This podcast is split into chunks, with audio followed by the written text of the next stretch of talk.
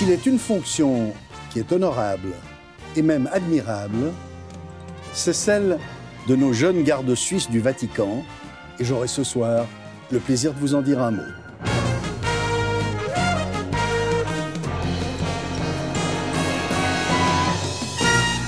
Bonsoir Genève.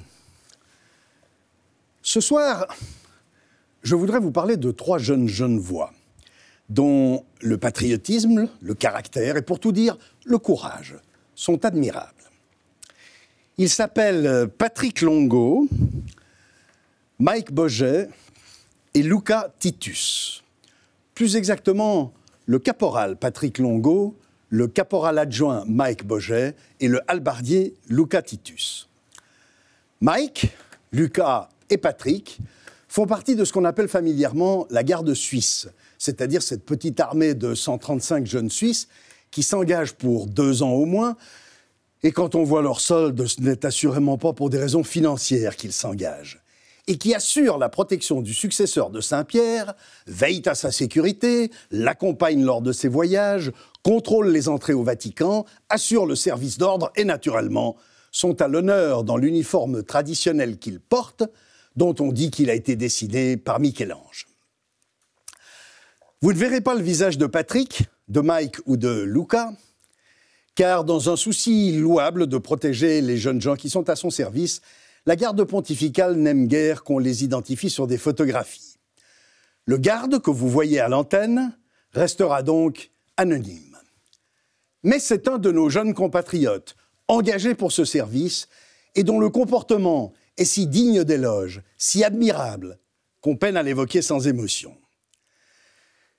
À gauche, mais pas seulement, car la gauche n'a pas le monopole de la lobotomie cérébrale, bon nombre de crétins vous diront que la garde suisse est entre guillemets folklorique.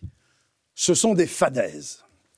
Dans leur intégralité, les jeunes Suisses qui la composent sont prêts à donner leur vie pour la personne au service de laquelle ils se sont engagés. Réfléchissez une seconde à la grandeur d'un tel engagement. Si, à Dieu ne plaise, un nouvel attentat se produisait, vous verriez nos trois jeunes voix, comme leurs camarades, foncer pour stopper l'agresseur ou le projectile, aucun d'eux n'hésitant à servir de bouclier s'il le faut, pour honorer le serment qu'il a prêté.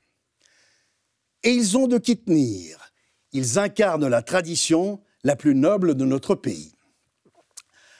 Lorsque Charles Quint, pourtant un empereur furieusement catholique, vous me le concéderez, lorsque Charles Quint fait mettre Rome à feu et à sang par ses lansquenets des Allemands, le pape Clément VII se réfugie au château Saint-Ange. Une quarantaine de gardes suisses l'accompagnent, mais il faut protéger sa retraite et le reste de la garde suisse prend position vers l'accès au tombeau de Saint-Pierre. Ils font face à une horde de mercenaires déchaînés, mais sans aucune hésitation. Ils se battent pied à pied. 147 d'entre eux sont morts pour honorer le serment qu'ils avaient prêté. Et il n'y a pas que ça. Chaque année, chaque année, des millions de visiteurs du Vatican voient nos gardes suisses leur demandent un renseignement, louent leur courtoisie et leur efficacité, admirent combien ils sont polyglottes, car la plupart d'entre eux parlent allemand, italien, français, un peu d'anglais. Il faut être stupide pour ne pas comprendre qu'il y a là une publicité phénoménale, inespérée pour notre pays. Et pourtant, voyez-vous, nos gardes suisses sont logés dans un gourbi. Leur caserne tombe littéralement en morceaux. Elle est rongée par l'humidité. Les murs sont pisseux. On y crève de chaud l'été et il y fait froid l'hiver.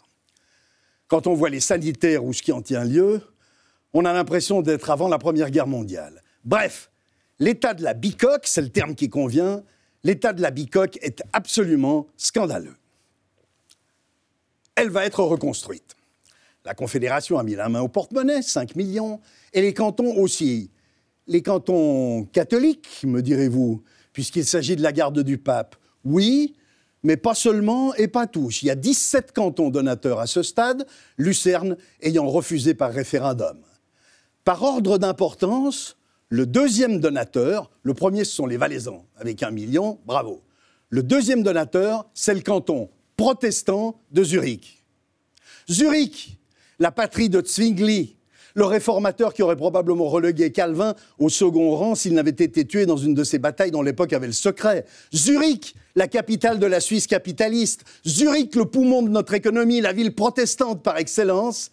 Zurich a un gouvernement qui, lui, comprend très bien la publicité fantastique que représente la garde pontificale pour tout le pays, pour toute la Suisse, pas seulement pour la Suisse catholique.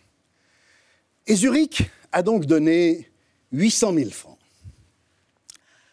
À Genève, à Genève pour notre honte, un gouvernement qui jette littéralement votre argent par les fenêtres, qui vient de proposer un budget avec plus de 400 millions, je dis bien millions de déficits, qui n'hésite pas à verser des subventions à l'appel à des organismes parfois douteux, voire carrément bidons, ce gouvernement a eu le culot, dans une lettre scandaleuse, et je pèse mes mots, de mêler l'hypocrisie à l'indifférence, en pensant sans doute que cela ne se saurait pas.